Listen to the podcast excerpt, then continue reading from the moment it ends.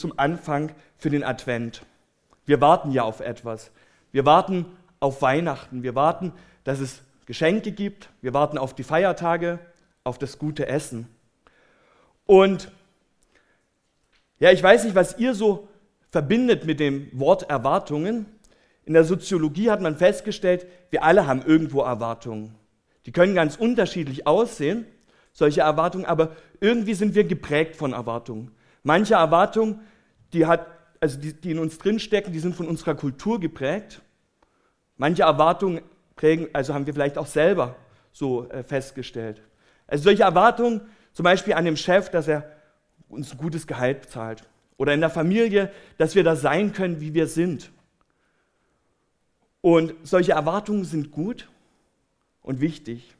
Und wenn wir jetzt so auf die Weihnachtszeit zugehen, wenn wir so in den Advent starten, dann haben wir auch Erwartungen. Und ich finde das toll, dass wir uns mit diesen Erwartungen so die nächsten Wochen ein ganzes Stück beschäftigen, uns fragen, welche Erwartungen haben wir überhaupt an Weihnachten? Was, was erwarten wir überhaupt von Weihnachten?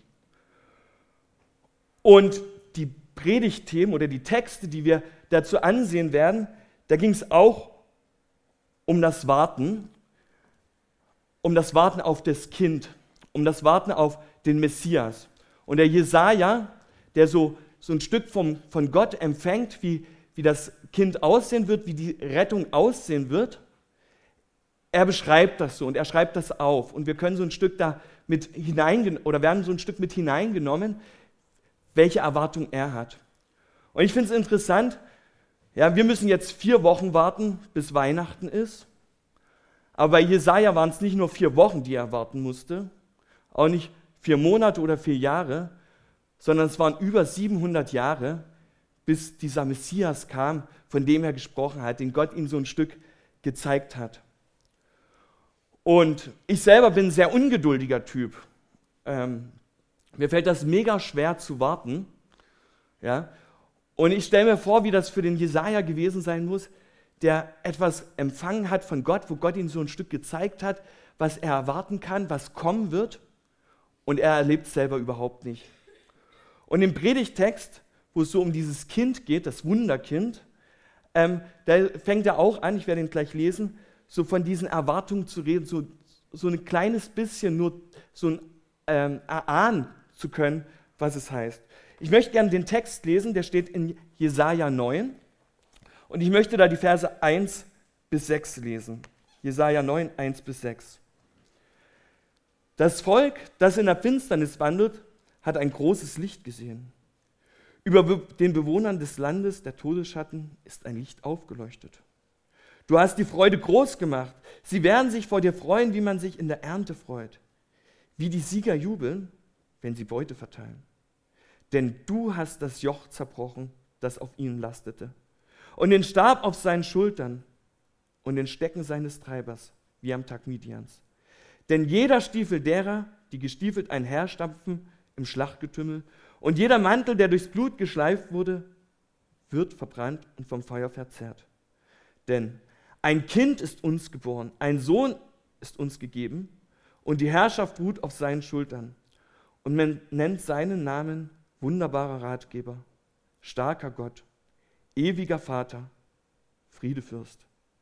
Die Mehrung der Herrschaft und der Friede werden kein Ende haben auf den Thron Davids und über seinem Königreich, dass er es gründe und festige mit Recht und Gerechtigkeit von nun an bis in Ewigkeit. Der Eifer des Herrn, der Herrscher, wird dies tun. Das sind so die Erwartungen, die der Jesaja gezeigt bekommt. Und er fängt an mit diesem Licht, dass er dieses Licht sieht, das in die Dunkelheit bricht. Und für Jesaja war es wirklich so, die Zeiten waren dunkel. Es standen die Feinde ähm, vor der Stadt, vor Jerusalem. Er wusste, irgendwann wird dieses Volk, äh, wird diese Stadt eingenommen werden. Er hörte immer wieder, wie Gott Gericht androht und sagt, das Volk soll umkehren, soll sich ändern, soll ihr Verhalten ändern. Er sah, wie das Volk auch so moralisch den Berg runterging, ja, wie sie Gottesdienste nur noch aus Tradition feierten, aber das Herz gar nicht dahinter war, wie die Moral verfiel, Korruption, Ja, jeder war auf sein eigenes Recht bedacht. Und ich kann mir vorstellen, wie er wirklich da so eine Dunkelheit gesehen hat, wie es ihm, ja, wie alles so trüb war, irgendwie kein Licht. Und dann sagt er, in dieser Zeit wird ein Licht durchscheinen. Und ich finde es interessant, dass Jesaja von diesem Licht spricht und ähm, ja, wenn wir das so sehen, ein, er sagt, ein helles Licht wird leuchten. Ja, es sieht so ein Hoffnungsschimmer am Ende vom Tunnel, am Horizont, so einen kleinen Punkt, wo er sagt, ah ja, ich sehe etwas. Und doch sind es nur Umrisse, die er sieht.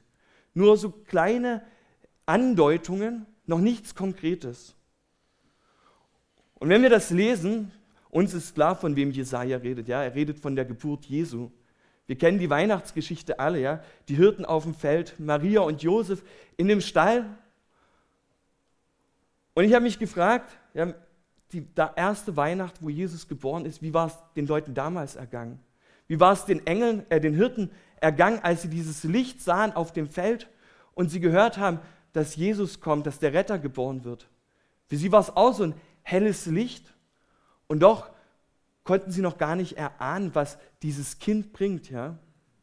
Sie konnten noch gar nicht erahnen, welche Erwartungen man in das Kind legen kann. Jesaja hatte Erwartungen an das Wunderkind. Und ich habe mich gefragt, ob es überhaupt gerechtfertigt ist, Erwartungen an Kinder zu stellen. Also gerade so an Neugeborene, die so süß und knuffig sind. Kann man da schon erwarten, dass sie mal einen guten Schulabschluss haben? Eher schwierig. Kann man erwarten, dass die Erziehung von uns gelingt? Dass sie richtige Entscheidungen treffen? Irgendwie ist es alles sehr hochgegriffen. Man kann nicht mal Gesundheit erwarten, weil ein Kind kann nichts dazu beisteuern. Das Einzige, was man vielleicht erwarten kann oder hoffen kann, ist, dass es die Nacht durchschläft und dass die Windeln nicht so ganz stinken. Aber mehr kann man eigentlich von einem Kind nicht erwarten. Und Jesaja, der sieht dieses Kind oder hört von diesem Kind, ja, Gott gibt ihm diese Offenbarung und sagt, es wird ein Kind geben. Und er steckt mega Erwartung in dieses Kind hinein. Und ich habe mich gefragt, ja, welche Erwartungen habe ich eigentlich von diesem Kind? Ja, wir wissen Weihnachtsgeschichte, Jesus ist gekommen. Jesus ist, ja, hat den Frieden auf die Welt gebracht. Wir kennen die Geschichten von Jesus. Aber ganz ehrlich, was erwarten wir? Und ich finde es interessant, dass Jesaja vier Punkte nennt, die er von diesem Kind erwartet.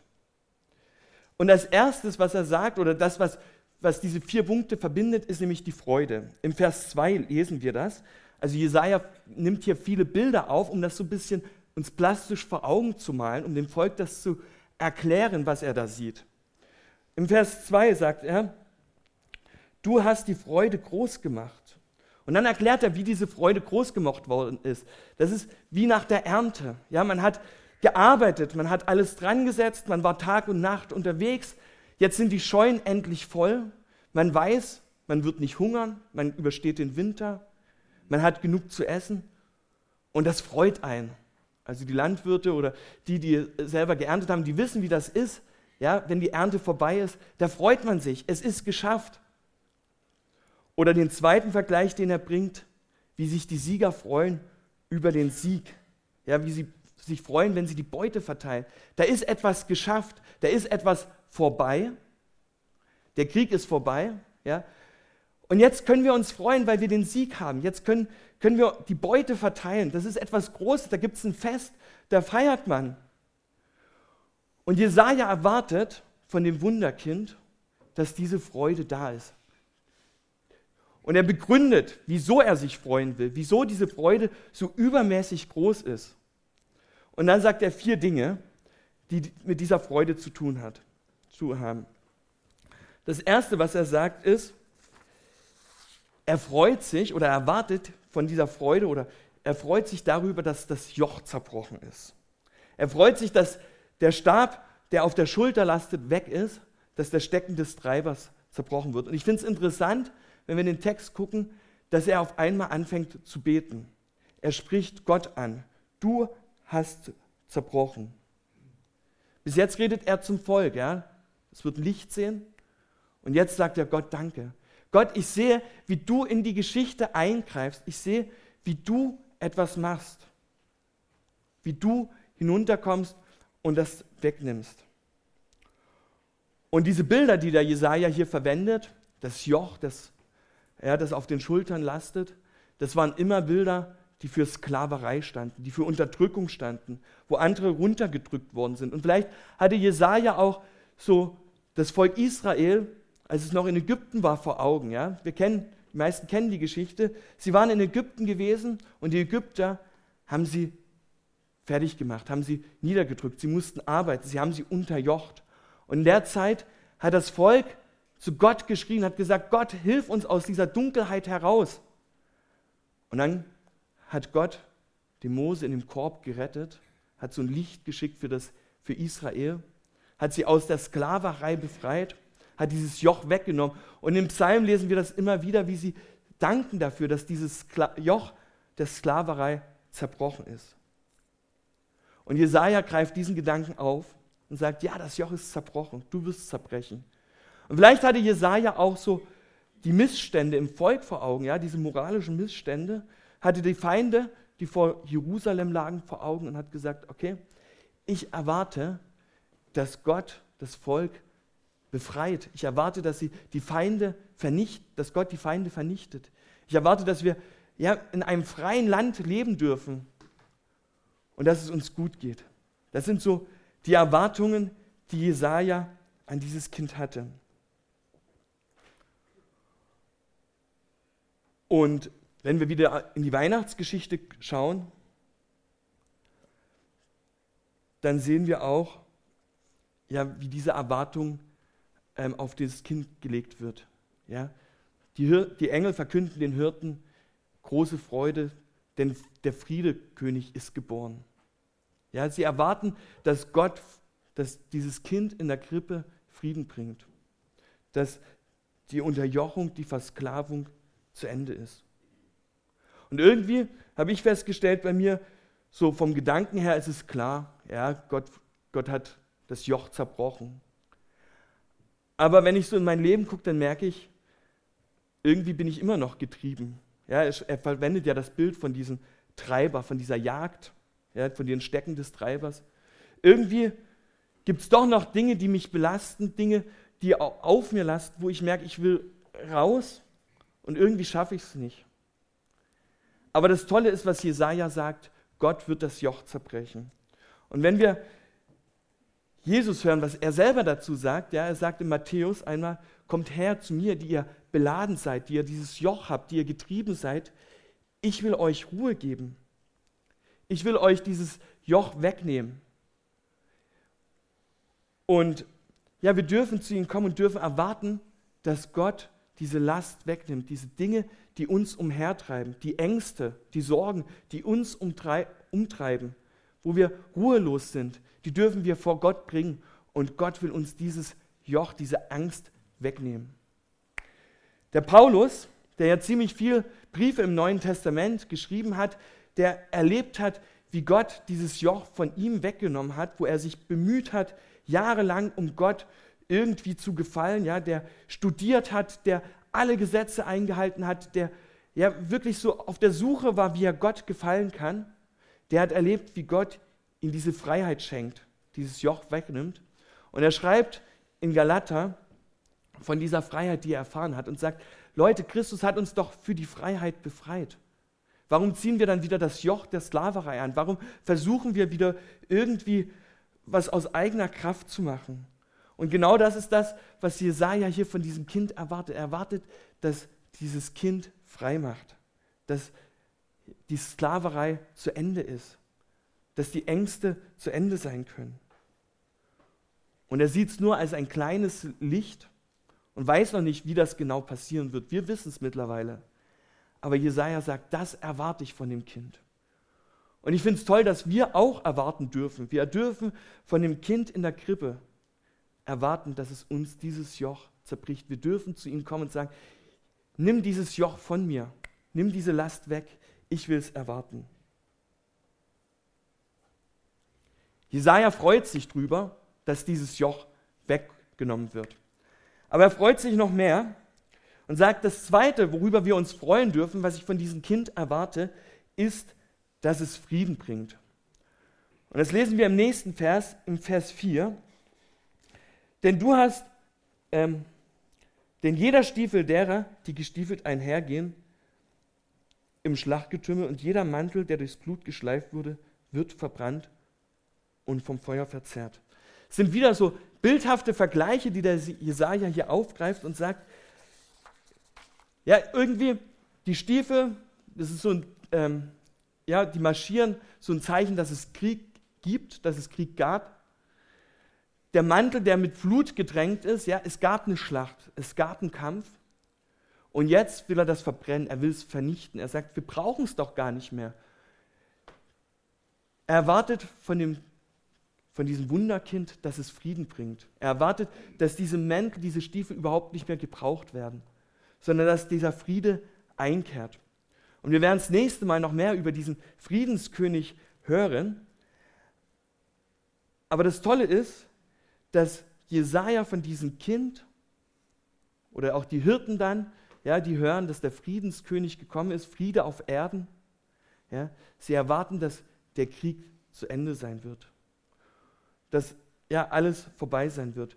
Und ich glaube, noch viel mehr als dieser äußerliche Krieg, dieser äußerliche Unruhe, dass Gott hier meint den inneren Frieden. Ja, Gott will uns Frieden schenken. Und das dürfen wir auch erwarten, dass wir so Frieden finden in Gott, dass wir innerlich diesen Frieden finden bei ihm. Das dritte, worüber sich Jesaja freut oder was er so sieht, worüber er sich freuen möchte, ist das Kind. Also erst im Vers 5 ist die Rede von dem Kind. Und natürlich, wenn ein Kind geboren wird, ist ein Zeichen der Hoffnung. Ja, da wächst was Neues auf. Aber er sieht nicht irgendein Kind, nicht wie den Mose, der irgendeiner war, den Gott gebraucht hat, um das Volk Israel zu befreien, sondern er sieht an dem Kind schon viel mehr. Und er nennt vier Namen oder er gibt dem Kind vier Namen, die so auch ein ganzes Stück ein ähm, Charakter des Kindes ist. Ja, er sagt, es ist ein wunderbarer Ratgeber. Oder man könnte sagen, ein einmaliger Ratgeber, ein einzigartiger. Und er erwartet, dass dieses Kind gut berät, dass dieses Kind sagt, was für uns gut ist, was für das Volk gut ist, dass es das Volk in eine gute Richtung leitet. Und dann, wenn wir wieder auf Jesus sehen, ja, wie er durch das Land zog, wie er die Menschen, wie er mit den Menschen umgegangen ist, dann sehen wir so ein ganzes Stück, dass er wirklich so ein einmaliger Ratgeber war. Ja, so der keiner gleichkam. Wie er mit den Leuten umgegangen ist. Dort, wo andere verurteilt haben, hat Jesus gesagt, ich will dich nicht verurteilen. Dort, wo andere ja, runtergemacht haben, hat Jesus Leute aus dem Dreck hochgehoben, hat gesagt, nee, ich möchte euch nicht fertig machen. Er hat, ja, an einer Stelle lesen wir, dass die Pharisäer, also die Gelehrten des Volkes, eifersüchtig auf Jesus waren, weil er Vollmacht hatte, weil er anders gelehrt hat, weil er guten Rat gegeben hat. Und sein Rat, den er gegeben hat, da ging es in erster Linie, wie die Beziehung zwischen Gott und Mensch gestaltet werden kann. Das war ihnen wichtig. Und das war der Rat. Und der war einmalig, weil Jesus selbst Gott war, weil Gott selbst in Jesus auf die Erde kam. Und das ist der zweite Name, den Jesaja hier diesem Wunderkind gibt. Er sagt, starker Gott. Und er sieht in diesem Kind wie Gott selbst auf die Erde kommt, wie Gott selbst ein Kind wird, was wir ja zu Weihnachten feiern, wie Gott selbst sich klein macht oder wie Paulus das im Philippa schreibt, ja, Gott kommt auf die Stufe mit uns. Er nimmt Knechtsgestalt an. Und das macht ihn, ja, und Gott wird Mensch.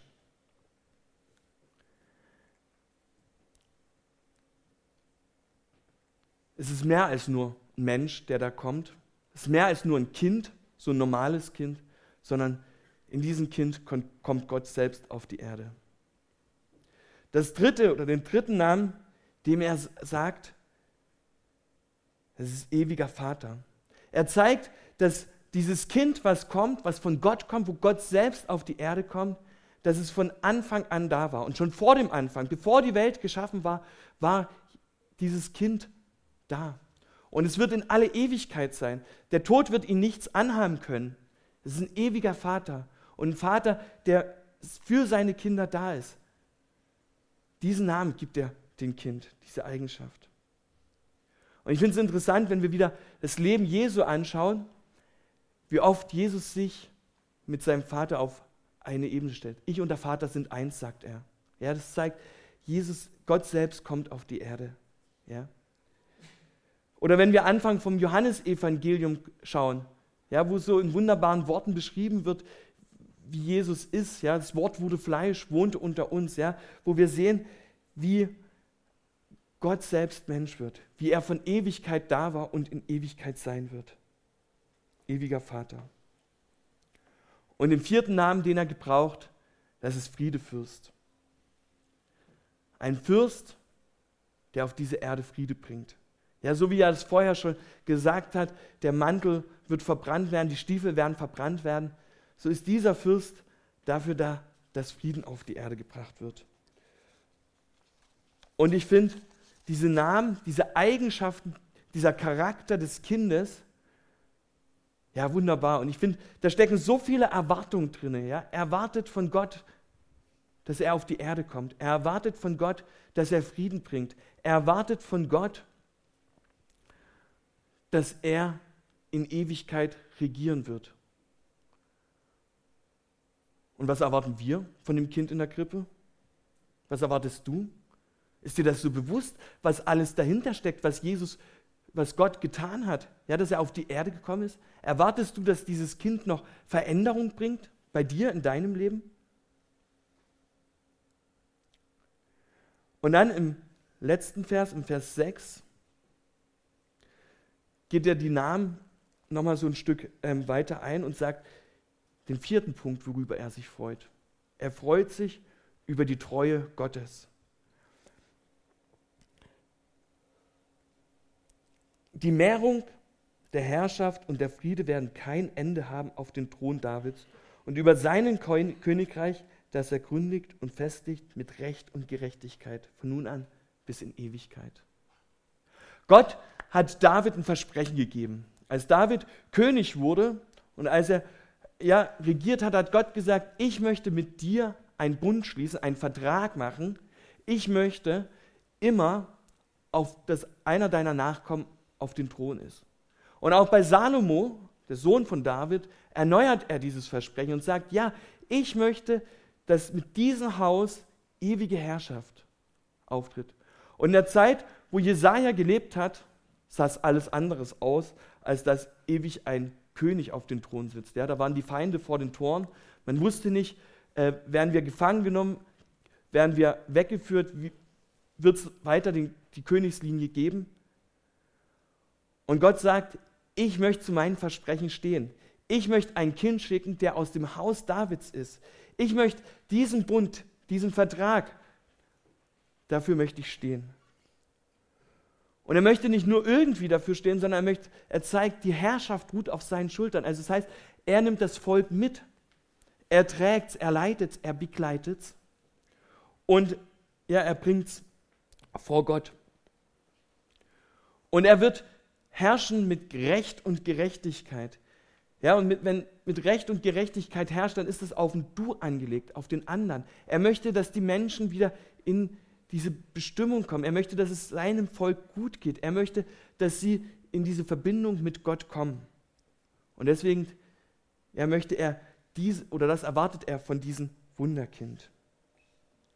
Und die Herrschaft soll dauern bis in Ewigkeit.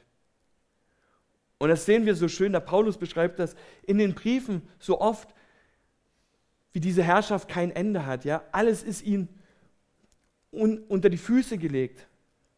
Jesus ist erhoben über alles. Es wird nie enden. Jedes Knie, so sagt die Offenbarung, wird sich einmal beugen vor ihm. Er wird herrschen in Ewigkeit.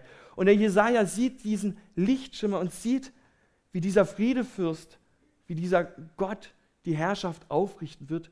Und er freut sich drüber. Und er sagt, darauf will ich hoffen, darauf, das will ich erwarten, dass Gott das wirklich tun kann. und dass er das tut. Wenn wir von Erwartungen sprechen, an das Wunderkind, an dieses Baby in der Krippe, dann sind es bei uns auch oft die Erwartungen, dass es gutes Essen gibt zu Weihnachten, dass es Geschenke gibt, irgendwie, dass es ja Friede ist für die paar Tage, wo Feiertage sind. Aber Jesaja, er sagt, ich sehe noch viel mehr als nur diesen Frieden, die paar Tage im Jahr, wo wir uns daran erinnern. Er sagt, ich sehe mehr und ich erwarte auch mehr von dem König. Und er schließt diese Prophezeiung, ja, der Eifer des Herrn, der Herrscher wird dies tun.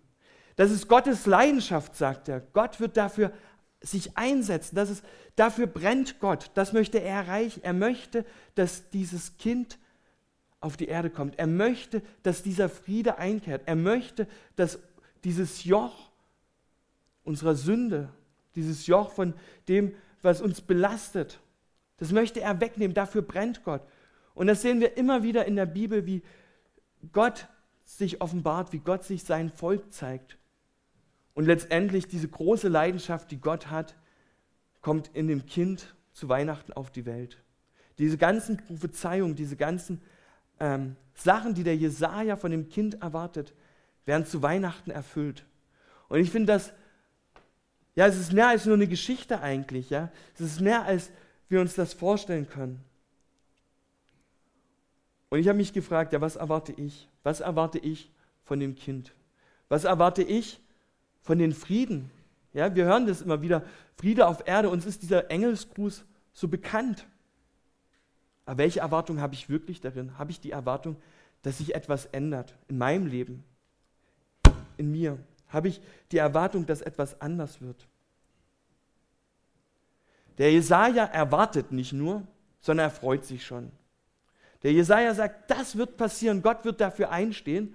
Und die Freude drüber, dass Befreiung kommt, dass der Friede kommt, dass es einen König gibt, der ewig herrscht. Diese Freude darüber, die macht, ja, die ist so, die beschreibt er hier. Und er merkt diese Dunkelheit, die ihn umringt, dort, wo er Angst hat, dort, wo er Gericht ankündigen muss den Israeliten, dass da ein Licht durchscheint. Und ja, wenn wir über Weihnachten nachdenken, klar, wir, wir sehen da auch viele Lichter, ja, jede, jede Woche eine Kerze mehr, das Lichterfest.